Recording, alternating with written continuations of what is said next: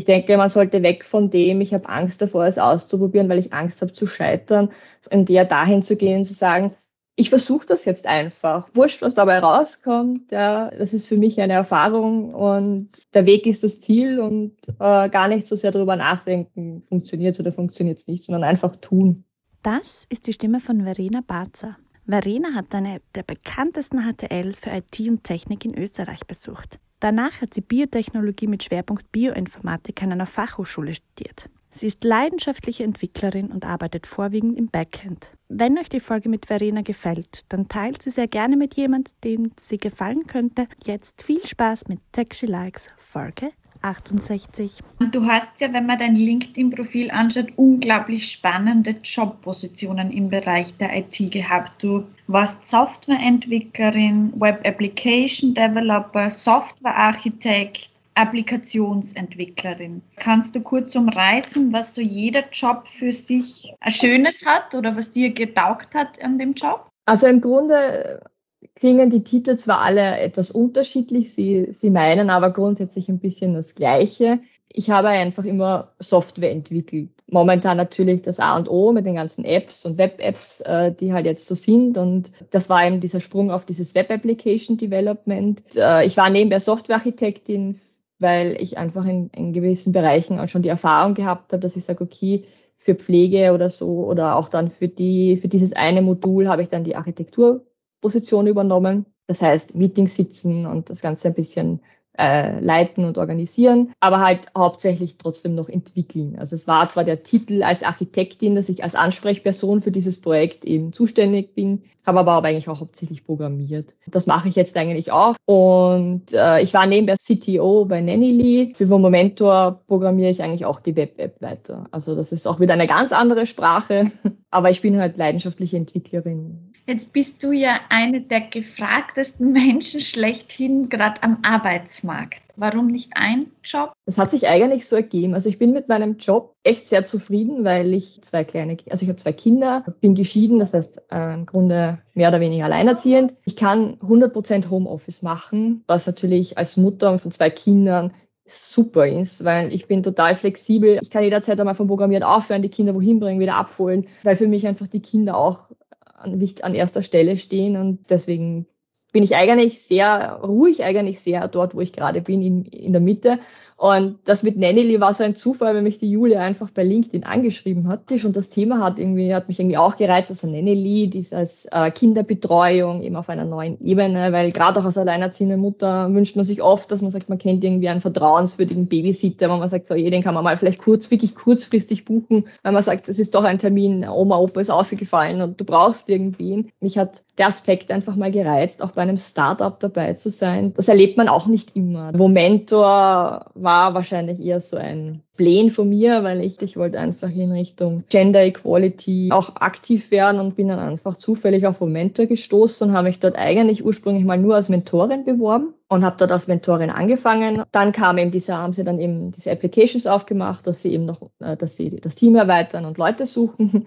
Ich habe mich dann eigentlich für den Bereich Marketing beworben und dann im Gespräch ist da rausgekommen, dass ich halt programmieren kann und sie eben eine Web-App haben und sie ganz händeringend jemanden brauchen, der ihnen da halt hilft, das voranzutreiben, Fehler auszumerzen oder solche Sachen zu machen. Und jetzt bin ich halt noch nebenbei eben für die, betreue ich halt noch für diese, für diese Frauenplattform eben ähm, die, die Web-App. Ich mache das meistens wochenends und am Abend, wenn die Kinder schlafen. Aber es macht einfach unheimlich viel Spaß. Für mich ist das alles äh, auch super, weil ich kann mit unterschiedlichen Technologien hantieren. Äh, ich kann wieder neue Erfahrungen sammeln und bei Momento das Frauennetzwerk und die da, also das ist irrsinnig spannend, wenn man da so kennenlernt und gibt so viele wirklich tolle Frauen und es macht einfach Spaß, weil man sitzt halt immer oft daheim und ärgert sich über Sachen wie Gender GPAP und all diese Dinge und für mich kam jetzt so der Punkt, na, ich möchte aber auch irgendwie was tun. Da ist dir das auch wichtig, diese ganzen Dinge zu machen, gerade besonders seit du Kinder hast und seit du eben auch das merkst, dass es doch mit Kindern nun mal viel schwieriger ist auch? Solange man noch alleine ist, kriegt man viele Dinge gar nicht so extrem mit. Wenn man dann Mutter ist, verändert sich der Blickwinkel massiv. Vor allem, ich habe einen Buben und ein Mädchen. Also ich habe wirklich also von beiden Geschlechtern eben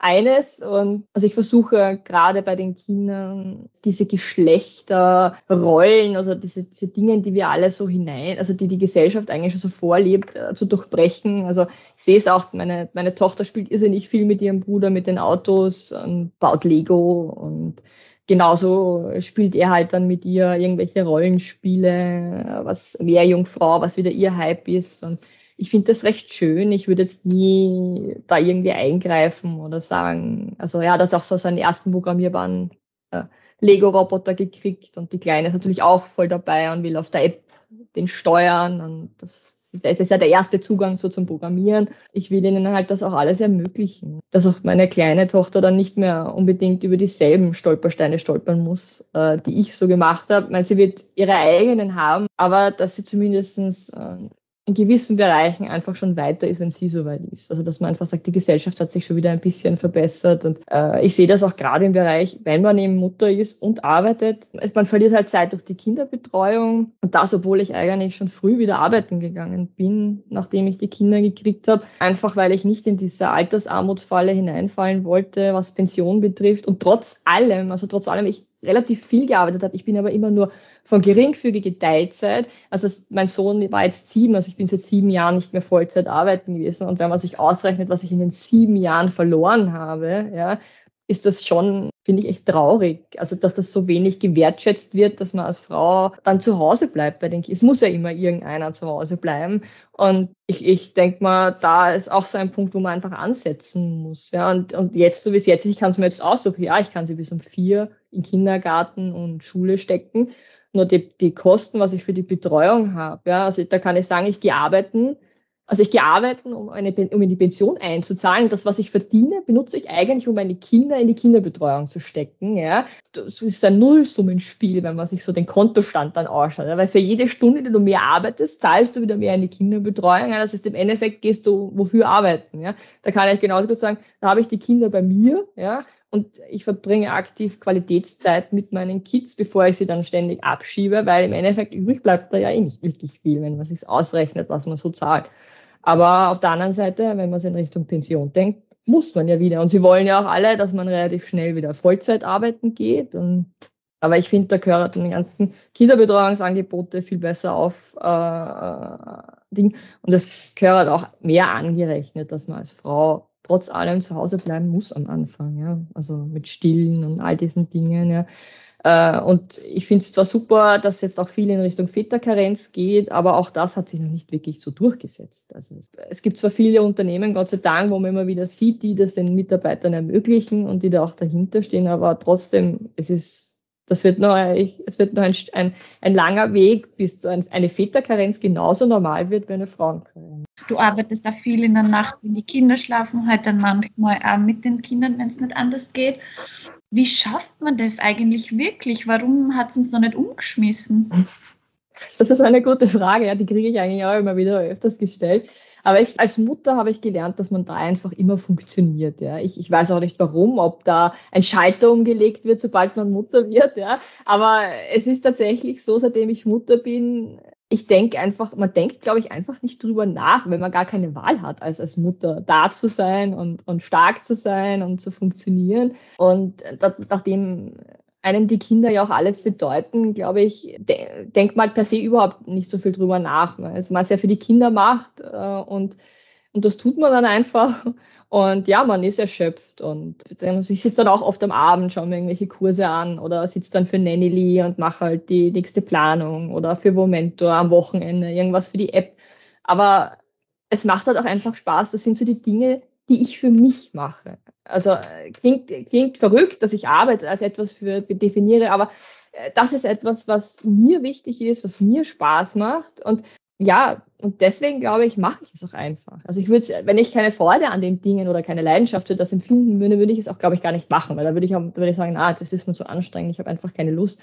Das ist diese Mutterzeit, ja, wo man sagt, okay, vielleicht ist es so, dass man 99 Prozent für die Kinder aufwenden, aber ein Prozent, ein Prozent sollte einem immer selber gehören. Und für mich ist das halt dass ich Dinge tue, die mir wichtig sind, wie eben Momentor, wie eben jetzt bei diesem Startup dabei zu sein, weil das einfach, da sage ich, das habe ich geschafft, das ist etwas für mich. Und weil wenn das nicht wäre, würde man in, also wenn die, also wenn die Leidenschaft für diese Dinge oder das Interesse nicht da wäre, dann würde ich mir das auch gar nicht antun. Also das, da würde ich sagen, okay, ich hau mich halt dann abends vor die Couch. Mache ich auch manchmal. Also auch ich bin die Mutter, die sich die manchmal sagt, okay, na, heute mache ich mal ein Fläschchen Wein auf, sitze mich nur vom Fernseher für so, bocke nichts. Ja. Sie sagt das so wie du. Also für mich ist das einmal, entzieht sie so viel Energie und irgendwo muss man sich dann wieder Energie zuführen. Und wenn man halt so ein Projekt hat, das einem Spaß macht, dann gibt einem das unglaublich viel Energie und dann macht man das halt einfach gerne. Und bei meinen Freundinnen ist das halt sehr schwer zu verstehen, weil die haben solche Projekte nicht. Die können das auch nicht verstehen, habe ich oft das Gefühl, dass man halt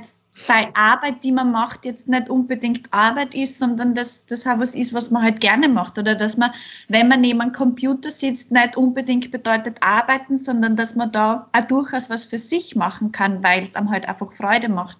Genauso wie andere rausgehen und halt Fußball spielen. Wenn ich jetzt zum Beispiel sage, ja, äh, ein anderer geht leidenschaftlich gern fünf Tage die Woche ins Fitnessstudio trainieren, ja, dann würde ich auch sagen, das ist für mich Arbeit, ja und macht keinen Spaß, ja. Ich sage halt dann immer leben und leben lassen.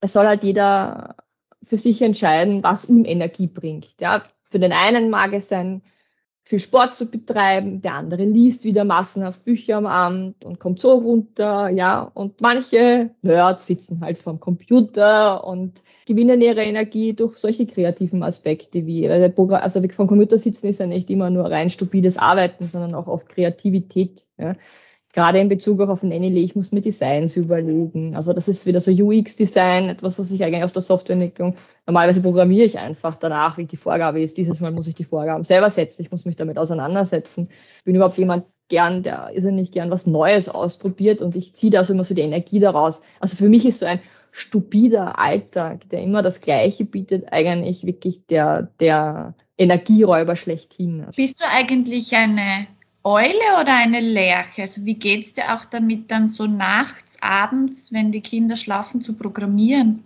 Also ich bin eher die Eule. Also ich, ich bin gerne, also ich bin oft dann so gerade bis Mitternacht am, am, am kreativsten oder am besten unterwegs. Ich bin kein Morgenmensch. Also das war ich nie, werde ich nie sein. Also ob sechs Uhr in der Früh aufstehen und die Kinder fertig machen und Ding, das ist für mich immer so richtig die Hölle. Das ist auch einer der Vorteile, wenn man Programmierer ist. Die meisten Programmierer schlurfen ja normalerweise so, so gerne erst so gegen neun Uhr ins Büro.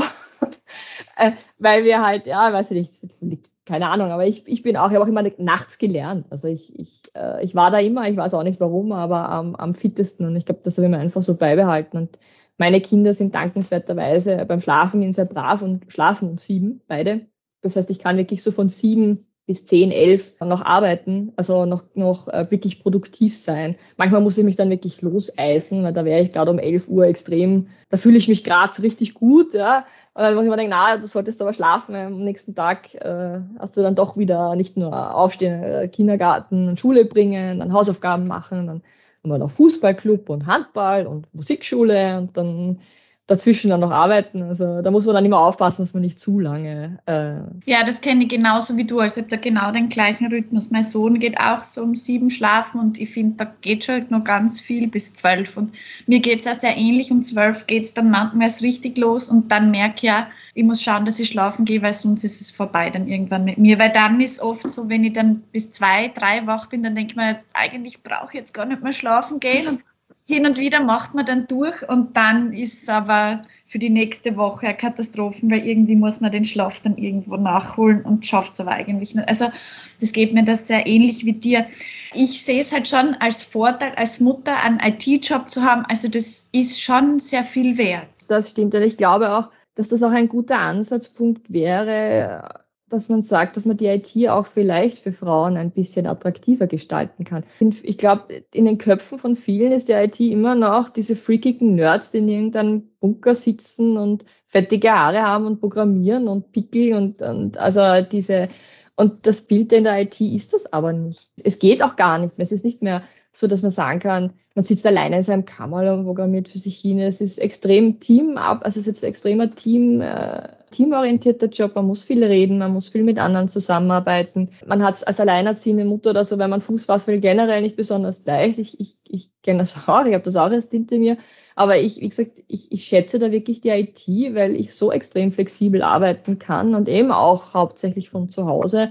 Und das ist auch eines der wenigen positiven Dinge an der ganzen Corona-Pandemie, dass dieses Homeoffice dadurch und dieses Ding jetzt wirklich extrem akzeptiert worden ist. Ich schaue zwar schon, dass ich so hin und wieder ins Büro fahre, weil so ein Bürotag ist wie Urlaub als Mama, wenn man so rauskommt, mit Erwachsenen reden, in Ruhe Kaffee trinken, äh, Mittagessen gehen mit den Kollegen, ja. Aber mit den Kindern, ich finde es toll. Also ich kann arbeiten, ich kann es mir wirklich frei einteilen, ich kann dazwischen wegfahren und meine Kinder zu ihren Programmen bringen oder zum Arzt, kann wieder heimfahren, kann die Arbeit am Abend in der Nacht nachholen. Verdienen tut man auch gut in der IT.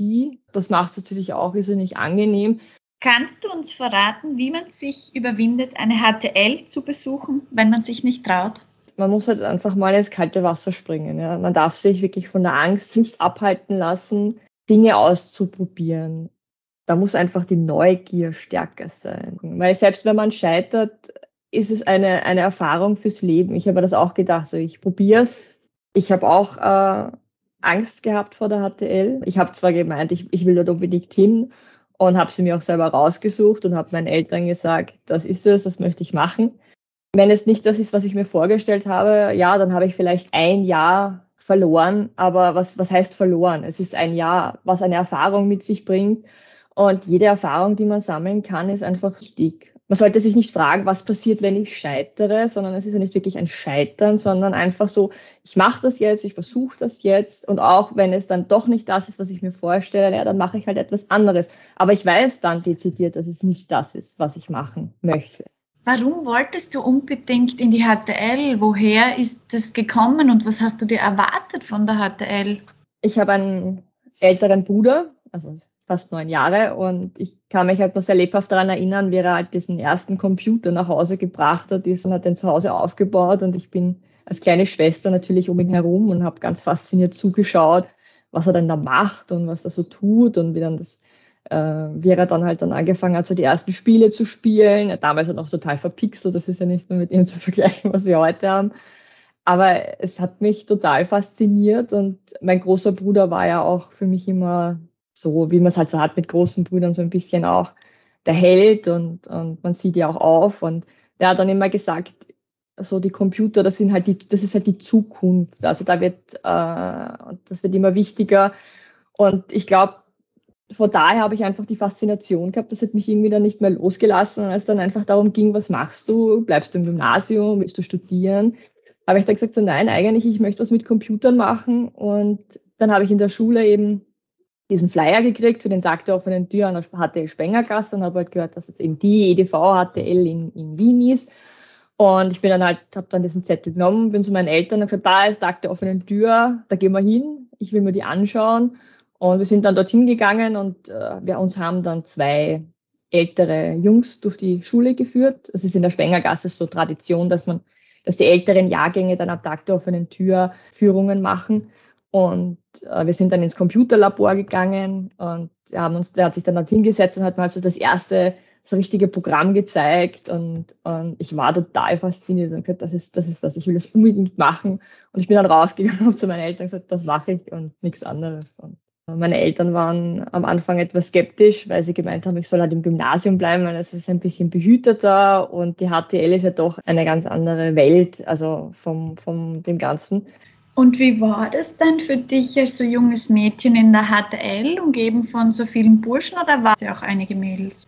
Also es war so, wir waren sechs erste Klassen mit je 36 Schülern und es gab in zwei Klassen komprimierte Mädchen. Also wir äh, waren dann schon äh, recht, also schon ein paar Mädchen, weil sie halt alle Mäd die, die paar Mädchen, die es halt gab, haben sie halt dann auf zwei Klassen aufgeteilt, dass halt die dann doch mehr zusammen sind. Aber mich hat das eigentlich nie wirklich so gestört. Also ich habe mir auch mit, mit, mit, mit Jungs immer recht gut angefreundet. Es war schon eine Umstellung, also dass die hatte. Also ich, ich für mich war es am ersten Tag schon sehr spektakulär, weil da ist der Abteilungsleiter damals von der, von der EDV ist halt hineingekommen in die Klasse und hat gesagt, ja, jeder, der hier sitzt, hat eine Verantwortung, weil man hatte den Platz sonst vielleicht jemanden anderen weggenommen, der diesen Platz wirklich ähm, verdient hätte und man soll sich halt entsprechend anstrengen. Sonst hätte man sich ja gar nicht bewerben brauchen, wenn man da nicht mitmacht. Und dann hat er gesagt, wir sollen uns unseren Sitznachbar gut anschauen, weil bis Weihnachten sehen wir ihn wahrscheinlich nicht mehr, wieder,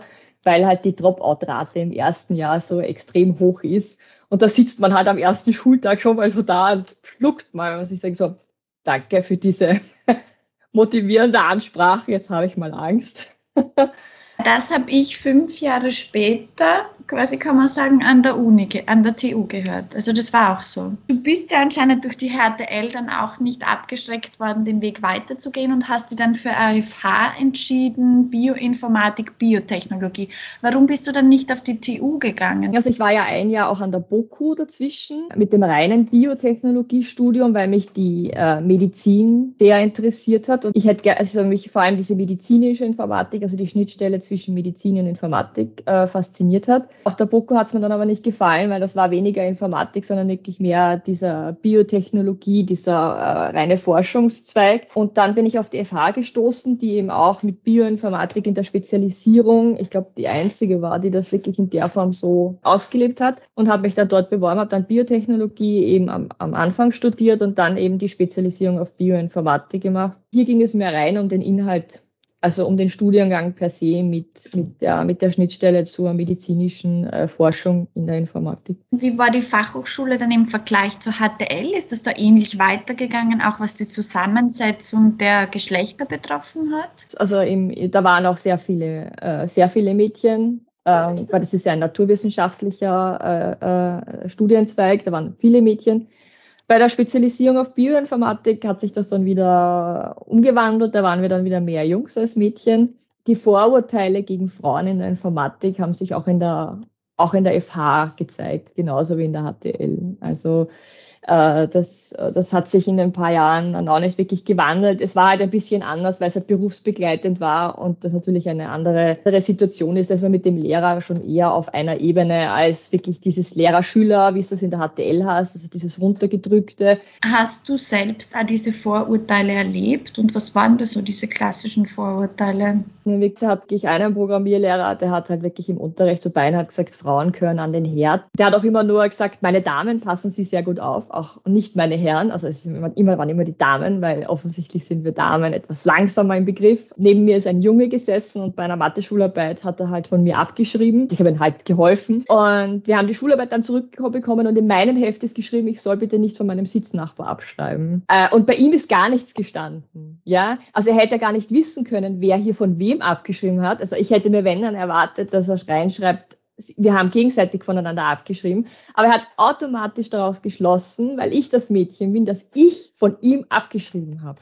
Und mein Sitznachbar war aber noch so couragiert und ist wirklich vorgegangen, hat gesagt, Herr Professor, ich möchte Ihnen aber schon sagen, ich war hier derjenige, der abgeschrieben hat. Er hat gesehen, dass mich das gekränkt hat, weil man gedacht hat, ich habe nicht abgeschrieben, ich habe geholfen. Und er hat, der Lehrer ist dann einfach, hat das mit einem Achselzucken hingenommen, aber das war es auch schon. Also es gab keine Entschuldigung. Also vielleicht hat er auch geglaubt, der lügt, um mich in Schutz zu nehmen. Ich weiß es nicht, aber das, äh, ja, das war schon heftig. Es gab auch die anderen Lehrer, die sich gefreut haben über den höheren Frauenanteil, das muss man auch dazu sagen die total nett waren. Und auf der Fachhochschule hatte ich auch so eine, eine ähnliche Episode. Da haben wir eben auch Programmieren gehabt und wir mussten uns am Anfang vorstellen und was für Erfahrungen wir halt schon mitbringen, Programmieren. Und ich war die Einzige, die gesagt hat, so ja, ich habe eben die EDV-HTL gemacht und ich kann halt, ich bin halt schon Softwareentwicklerin und ich möchte eigentlich jetzt nur meine Kenntnisse in den medizinischen äh, Fachbereichen halt hinzugewinnen. Und der hat das dann so mal abgenickt und wir mussten dann über das Semester halt ein größeres Projekt programmieren und bei einer Präsentation von meinem ist er dann so daneben gesessen und ich habe ihm das präsentiert und den Code erklärt. Und er ist dann wirklich so ganz stutzig da gesessen, hat mich angesehen und hat gesagt, boah, du kannst ja wirklich was. Und dann habe ich auch so gedacht, so, ja, ich habe fünf Jahre die DV-HTL gemacht. Natürlich kann ich programmieren, anders als manche, die halt jetzt Bioinformatik studieren, die keine jetzt Vorerfahrung in der EDV haben. Ja, das ist ein anderes. Natürlich, also, was hat er sich erwartet, dass ich jetzt fünf, dass ich mich fünf Jahre durch die HTL gewurschtelt habe oder durchgeschlafen habe. Ich weiß ja nicht, was sie oft, was sie sich oft so vorstellen. Aber da sitzt man dann schon so da und denkt sich so, hm, ja, danke. Ist das eine Generationenfrage? Also ich muss sagen, je älter ich jetzt geworden bin, also oder je älter ich werde, desto weniger werden diese Vorurteile. Also, also zumindest auch desto weniger offensichtlich Strich werden sie so äh, demonstriert. Ich weiß, in der HTL war es definitiv eine Generationenfrage, weil wir waren der erste Jahrgang, der wirklich viele Mädchen gehabt hat. Also wo wirklich mal eine große Menge an Mädchen waren. Und ich glaube, dass das halt für viele Lehrer auch eine Umstellung war. Ich, ich glaube auch, dass der dass der Programmierlehrer an der FH das gar nicht so ähm, sexistisch oder böse gemeint hat. Das war für ihn, glaube ich, wirklich einfach so eine, eine, weiß ich nicht, es kam so erkenntnismäßig rüber. Äh, der war auch total nett, hat mir dann einen Job angeboten. Also es war eigentlich, also da, da kann man auch gar nichts sagen, aber es hat sich jetzt mit der Zeit ab, es hat sich jetzt wirklich äh, reduziert. Also ich glaube auch einfach, weil es jetzt doch ein bisschen mehr Frauen auch schon in der IT-Branche gibt. Es sind zwar immer noch zu wenig, aber es ist nicht mehr so ein komisches Bild, wenn man jetzt eine Frau in der IT sieht. Und ich glaube, die Akzeptanz dahingehend hat sich schon, hat sich schon gebessert. Also wir haben vorher kurz gesprochen und du hast ja Biotechnologie wird auch von vielen Frauen gewählt, aber sobald dann irgendwie Informatik dabei ist, dann wieder nicht. Warum ist das Wort Informatik so abschreckend? Wir alle wissen was eine Friseurin macht oder Kosmetik oder das sind halt, das sind halt so Sachen, die mit denen kommst du im Daily Life dauernd in Kontakt. Ja. Aber Informatiker, also das, wenn man nicht wirklich gerade wen in der Familie hat, der einem das näher bringt oder der einen das erläutert, wo man sagt, hey, das ist ja eigentlich ziemlich cool, woher, woher soll ich denn dann wissen, was der eigentlich macht? Ist ja nicht so, dass ich tagtäglich die Möglichkeit habe, jetzt mal einen Programmieralltag zu erleben. Und ich glaube, das ist so das Problem. Man kann sich darunter einfach nicht wirklich was vorstellen. Also ich glaube, das ist immer noch nach wie vor so ein schwarzes Loch, ja, Informatik, ja. Äh, und es ist so ein abstrakter Begriff. Ja. Ich meine, Informatik bedeutet so irrsinnig viel. Ja. Es gibt hier, es gibt die trockene theoretische Mathematik, äh, Informatik, ja. Es gibt, aber es gibt so viel, ja. Und ich denke mal, auch wenn ich jetzt den Bereich der medizinischen Informatik hernehme, da gibt es jetzt auch so viele neue Studiengänge oder in diese Richtung äh, Healthcare, Informatics und äh, wo ich mir denke, ja, was sicher auch vielleicht für Frauen interessant ist, ist, die halt diesen medizinischen äh, Weg einschlagen wollen oder Männer auch. Jetzt gar nicht wieder in Stereotype fallen. Es muss halt publik gemacht werden, ja. Nicht mehr nur einfach Informatik, ja, sondern wirklich zu sagen, was ist Informatik? Was gibt's da genau? Ja, und, und was bedeutet das? Ja, und ich denke, man, dann, dann trauen sich sicher auch mehr Mädchen drüber, ja.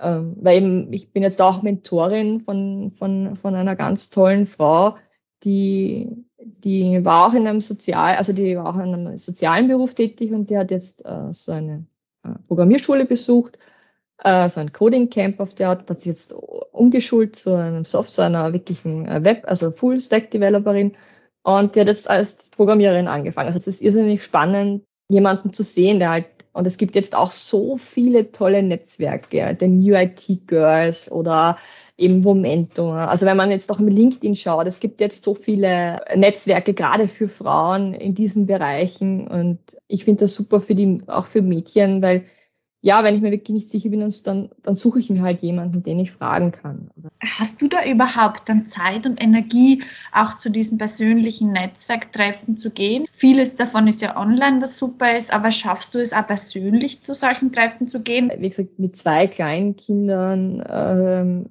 und ist, ist es nahe. Und ich wohne auch nicht in Wien, sondern in Horn. Also ich bin ja doch aus dem Waldviertel und für mich ist es dann schon, ich fahre über eine Stunde nach Wien rein. Ähm, wie gesagt, ich genieße es, dass wir halt vieles eben hybrid machen, also hybrid machen, teils online, also mit online oder vor Ort, weil ich dort zumindest so an diesen Sachen teilnehmen kann. Also ich versuche, ich war auch bei diesem Via Developers Kongress, also diesen äh, war ich ja auch, war ja auch online.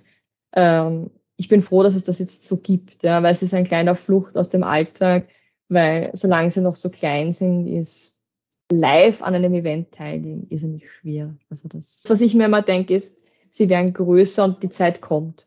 Ja, da kann ich dann wieder an Live-Events teilnehmen. Und bis dahin äh, mache ich es einfach über live also so, so, so Event äh, online und genieße das so. Wenn ich dann meine Kinder abends ins Bett bringe und sie kuscheln mit mir, dann denke ich mal, ja, die Zeit ist so kurz mit den Kindern. Ja. Es, es, rennt eh so schnell davon. Und ja. solche Events wird es auch in fünf, sechs Jahren noch geben. Also auf, auf, der einen Seite haben wir alle die Technologie. Wir stehen mit dem Wecker in der Früh auf. Keine Ahnung, wir haben den Staubsaugerroboter, der ein oder andere vielleicht zu Hause. Wir haben die Navigationsgeräte, die uns überall hinfinden. Also wir wenden eigentlich so extrem viel an und trotzdem können wir es uns nicht vorstellen, wie es irgendwie ist. Lass du dir auch von, also im Haushalt jetzt helfen, weil ich habe mir jetzt zum Beispiel einen Staubsaugerroboter zugelegt. Nein, eigentlich, mein, ja, mein, mein, mein, mein Hirn ist mein Handy. Ja.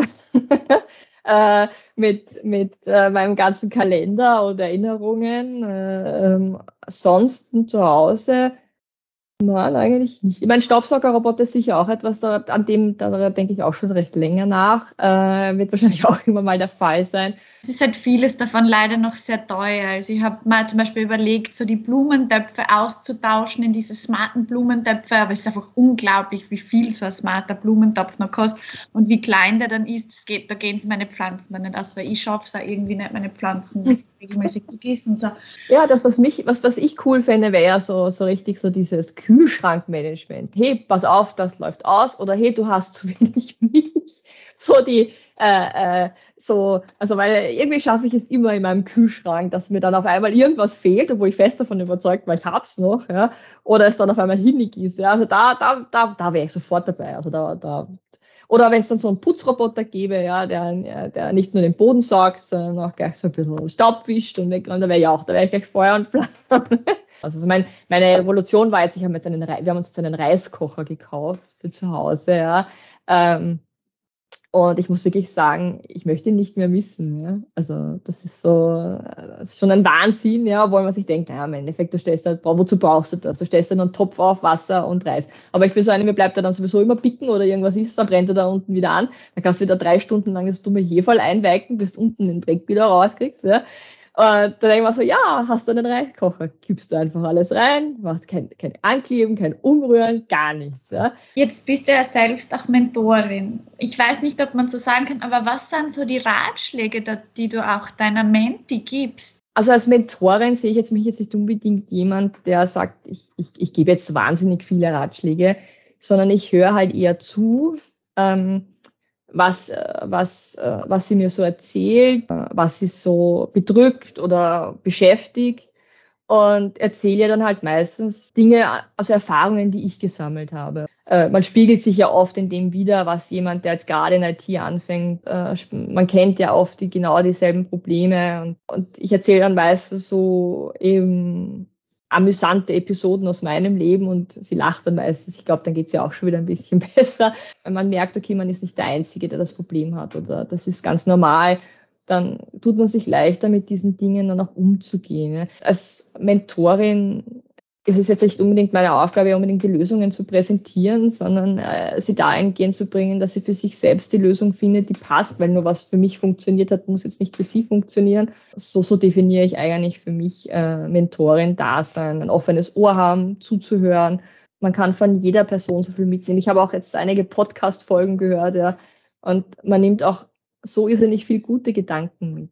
Hast du selbst eigentlich einen Mentor oder Menti mal gehabt? Nein, äh, Mentorin so eigentlich nicht. Ich meine, ich hatte äh, ein Vorbild, das war meine Mutter, die hat trotz zweier kleiner Kinder noch ihr äh, Diplom für die Krankenschwester, Diplom-Krankenschwester gemacht. Also da war sie wirklich schon, und die sind vom Land nach Wien gezogen, hat mein Vater bei der Bahn angefangen und meine Mutter eben als, als Kinderkrankenschwester. Die hat dann trotz allem, dann, wie gesagt, sie hatte halt schon zwei Kinder und 40-Stunden-Job und dann hat dann noch äh, die, das Diplom nachgemacht äh, und da, also wirklich stressigsten Bedingungen, obwohl sie sich wirklich von nichts auf alles aufbauen haben müssen hat es eigentlich meinem Bruder und mir nie etwas gefehlt. Also es wurscht, was wir uns eingebildet haben, was wir machen wollten. Wir durften es halt einfach machen. Das, das, das Keyboard-Kurs oder sonst irgendwas. Auch wie ich mir die HTL eingebildet habe, hat meine Mutter nur gesagt, so ja, wenn du das machen willst, dann, dann machst du das. Äh, dir muss halt nur bewusst sein, dass es viel Arbeit sein wird. Aber sie hat nie irgendwie gesagt, nein, äh, kannst du nicht, machst du nicht. Ja?